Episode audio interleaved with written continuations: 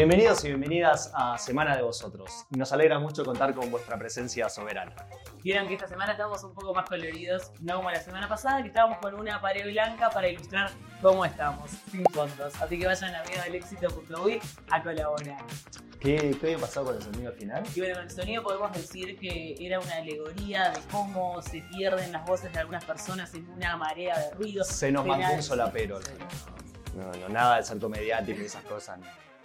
Pero bueno, eh, clemencia para nosotros, así que vamos a... Pará, y no se olviden de ir a ver el especial por la diversidad que hicimos, ya está colgado en nuestro canal de YouTube, porque hoy a las seis y media empieza la marcha por la diversidad del 18 de julio. Hoy viernes, si lo están mirando viernes, si no, bueno, qué marcha que hubo, ¿eh?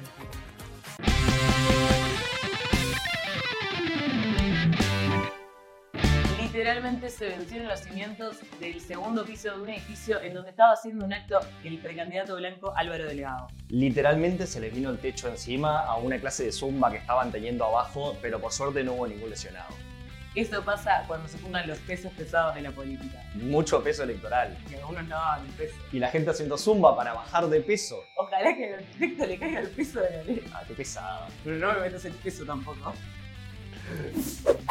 Esta película ya la vimos. Se piden ciclovías, se anuncian ciclovías y la gente que hace se queja de las ciclovías. La intendente de Montevideo, Carolina Cosia, anunció este viernes el plan de crear una ciclovía que pase todo por el medio de 18 de julio. Y bueno, generó un montón de debate. ¿Es seguro que los ciclistas pasen por ahí? ¿Es seguro que lo que están haciendo ahora? Y si no se hace eso, ¿qué se hace? Lo que es claro es que el sistema de transporte de Montevideo tiene muchas dificultades. Andes en bus, en auto, en bicicleta, en lo que sea. Sí, eh, somos básicamente una publicidad de actividad, padecemos de tránsito. Tránsito lento, el que no anda ni lento ni perezoso es Juan Andrés Ramírez, otra de las bajas del Ministerio del Interior. Pero este no lo echaron, se fue solo, aunque lo echaron. Eh, clemencia para él o para su contrincante, porque dijo en Sarandí que tiene pica con el actual asesor del Ministerio del Interior, Diego Sanjurjo, y fue muy críptico. lo cago a trompadas. Literalmente lo cago a trompadas. Y él lo sabe. Literalmente lo cago a trompadas. Y hablando de Diego Sanjurjo, le comentó a Búsqueda que si hay un plan factible, estaría dispuesto a aprobar un plan piloto para legalizar la cocaína. La gente que queremos ver en televisión. Nosotros cada día de producción de este resumen semanal nos preguntamos si una noticia no quedó vieja o no se repitió muchas veces. El que no tiene ese problema es el senador blanco Jorge Gandini, que esta semana salió con una noticia bomba bomba. Miren lo que se enteró Jorge Gandini, que Sendic no es licenciado y que además Decía que sí. decía que sí. La prueba de la mentira. Acá el tipo se puso él mismo en esta placa, licenciado Raúl Chendic. Acá está. ¿Qué te parece? Vamos arriba, Jorge, que la noticia no hay que llegar primero, hay que llegar bien. Miedo a la primicia. Miedo al periodismo, Miedo a Patricio Madrid. miedo a estudiar. Y hablando de estudios, ¿te acuerdas de Jerónimo Sena? El vocero del gremio estudiantil de IABA eh, había recibido muchas amenazas por Twitter y Fiscalía imputó a cinco personas por, bueno, haberlo agraviado. ¿Se acuerdan capaz de él? Porque sí, que Nacho Álvarez le dijo que lo agarraría del cogote, lo que en un famoso episodio terminó que él y Familia Carsolio se terminaran acusando mutuamente de inmoralidades. Momento maravilloso de la prensa tradicional uruguaya. Bueno, la justicia le dio la razón a Jerónimo por haber recibido todo tipo de insultos. Vos sabés cuál es mi sueño con los trolls eh, de internet, ¿no? Bueno. Monetizarlos.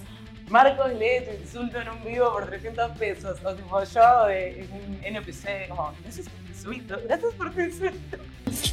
Mmm, ice cream so good. Ooh, fire. Yes, yes, yes, yes, yes, yes. Sería genial. Igual, ¿quién nos va a soltar ahora con lo lindos que estamos? Así es, gracias a Caboa y las chiquilinas que no le tuvieron miedo al canje y nos dejaron así de churros.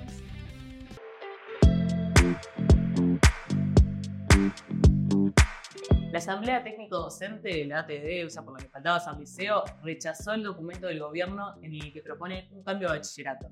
El cambio haría que varias materias como filosofía, geografía, astronomía pierdan carga horaria o pasen a ser opcionales. Si bien el tema tiene mil aristas, básicamente una de las cuestiones es que si vos eras docente de una de esas materias, marchaste. Además, otra crítica que se le hace a este proyecto es que tiene una concepción mucho más utilitarista. Y bueno, son las dos bibliotecas que hay. ¿Se forman personas o se forman trabajadores? ¿Se forma para el mundo laboral o se forma más el pensamiento crítico? Ese es el tema. ¿Cómo se hace el balance? ¿Enseñamos economía o directamente emprender? Otra de las dificultades que tiene esta reforma es su puesta en práctica desde el punto de vista de lo realizable que es cuando gran parte de la comunidad educativa no ha respondido favorablemente a ella. De los 240 liceos que discutieron este documento presentado por el gobierno, solamente dos estuvieron a favor. Sin dudas, esta reforma tiene una dificultad que es práctica, que implica que llevar adelante una reforma educativa, una transformación educativa, sin la comunidad educativa dentro, es muy difícil.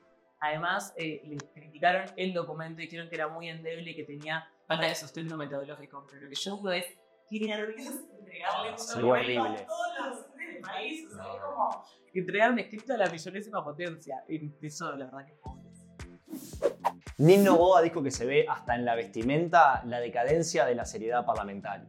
Se estudia agregar una nueva dependencia del Ministerio del Interior, la Fashion Police. Álvaro Delgado participó de un foro internacional en donde él como panelista habló de cómo combatir el populismo cultural y cómo construir una narrativa de la libertad. Y dijo que en Uruguay no estamos vacunados contra el populismo cultural. Ya no veo de nuevo yendo todos de la arena a vacunarnos. Y si yo me veo a Salle protestando contra esa vacuna. Y ahora, como siempre, inserte a Marcos hablando especial. Pero no preparé nada Astesiano esta vez. ¿eh? ¿Cómo que no sé yo vi algo de jefe de seguridad presidencial? Pero es el actual jefe de seguridad presidencial. Este es Ricardo Martínez. Y en el audio de Ricardo Martínez que publicamos, ¿con quién está hablando? Con el abogado. ¿Qué abogado? El de Charles Carrera. Porque Ricardo Martínez, el actual jefe de seguridad presidencial, también fue en el mes de mayo a declarar por la causa derivada del caso Astesiano que investiga la- el espionaje a los senadores Mario Vergara y Charles Carrera. Yo le pregunto, ¿por qué le ofreció a Astesiano? Porque él me dijo que el presidente quería saberlo. Esto deja en una posición muy incómoda al presidente de la calle y por ahora nadie de presidencia ha salido a dar declaraciones o a desmentir estos audios. Es que objetivamente hay dos caminos. O la calle pidió que se realice este espionaje, lo cual yo no creo que sea muy probable y aparte quisiera que no sea así. O hay un segundo camino que es que se usó el nombre del presidente para que un privado, en este caso Astesiano con Acuña, lleven adelante este espionaje. En cualquier caso, el actual jefe de seguridad presidencial colaboró con eso. Miedo a las filtraciones. Miedo a los audios. Miedo al espionaje. Miedo a que Alf tuitea nos primeré una primicia. Miedo al abogado. ¿Qué abogado? Cabildo Abierto tiene una iniciativa que busca restringir la actividad de ex jueces y fiscales que se pasan en el sector privado en las mismas áreas que se desempeñaron.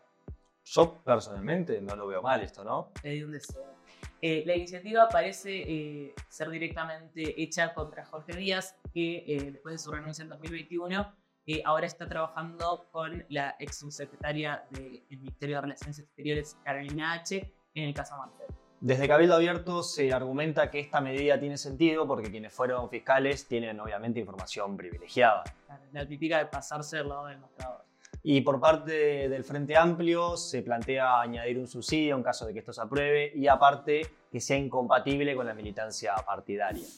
Bueno, y nos vamos con la gente que como Jorge Drexler, su casa está en la frontera porque el departamento destacado de esta semana es Artigas, aunque pobres artigenses que no tienen nada que ver porque el único que dio la nota fue el intendente Pablo Caran. Es comedia involuntaria. Nosotros igual elegimos reírnos, pero es terrible.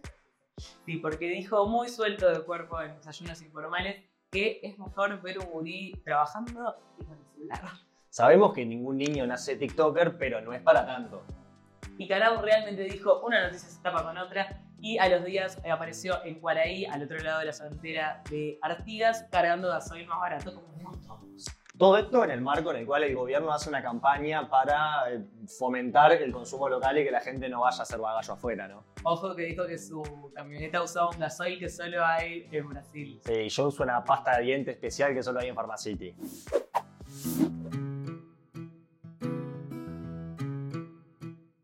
Nos vamos con el éxodo oriental ahora. No podemos parar de felicitar a los muchachos de 9Z que avanzaron hasta cuartos de final de la ESL Pro League de Counter-Strike y vencieron al ex campeón del mundo Virtus Pro. Qué bien, estoy muy contenta por vos y toda tu comunidad gamer. Hablando de comunidad, antes de ayer salió el Counter-Strike, o sea, cuando veas esto, antes de ayer salió el Counter-Strike número 2 después de 24 años de lanzamiento de la saga, ¿no? La semana que viene viene otra persona. Viene otra persona, yo voy a estar eh, encerrado en la cueva.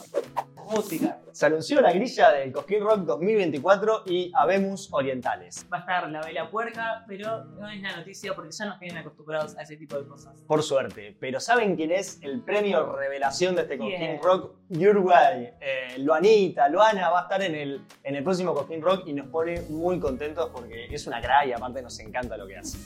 Si llegaste hasta acá, venís de ver un resumen semanal bien uruguayo que lo hacemos obviamente con mucho cariño, pero también con dedicación, tiempo y recursos. Así que para que podamos seguir haciendo esto, anda a amigosdelexito.uy y puedes aportar por única vez o mensualmente. Y por supuesto, como siempre, likeá, sabiá, suscribite, compartí, comentá, contale a tus amigos.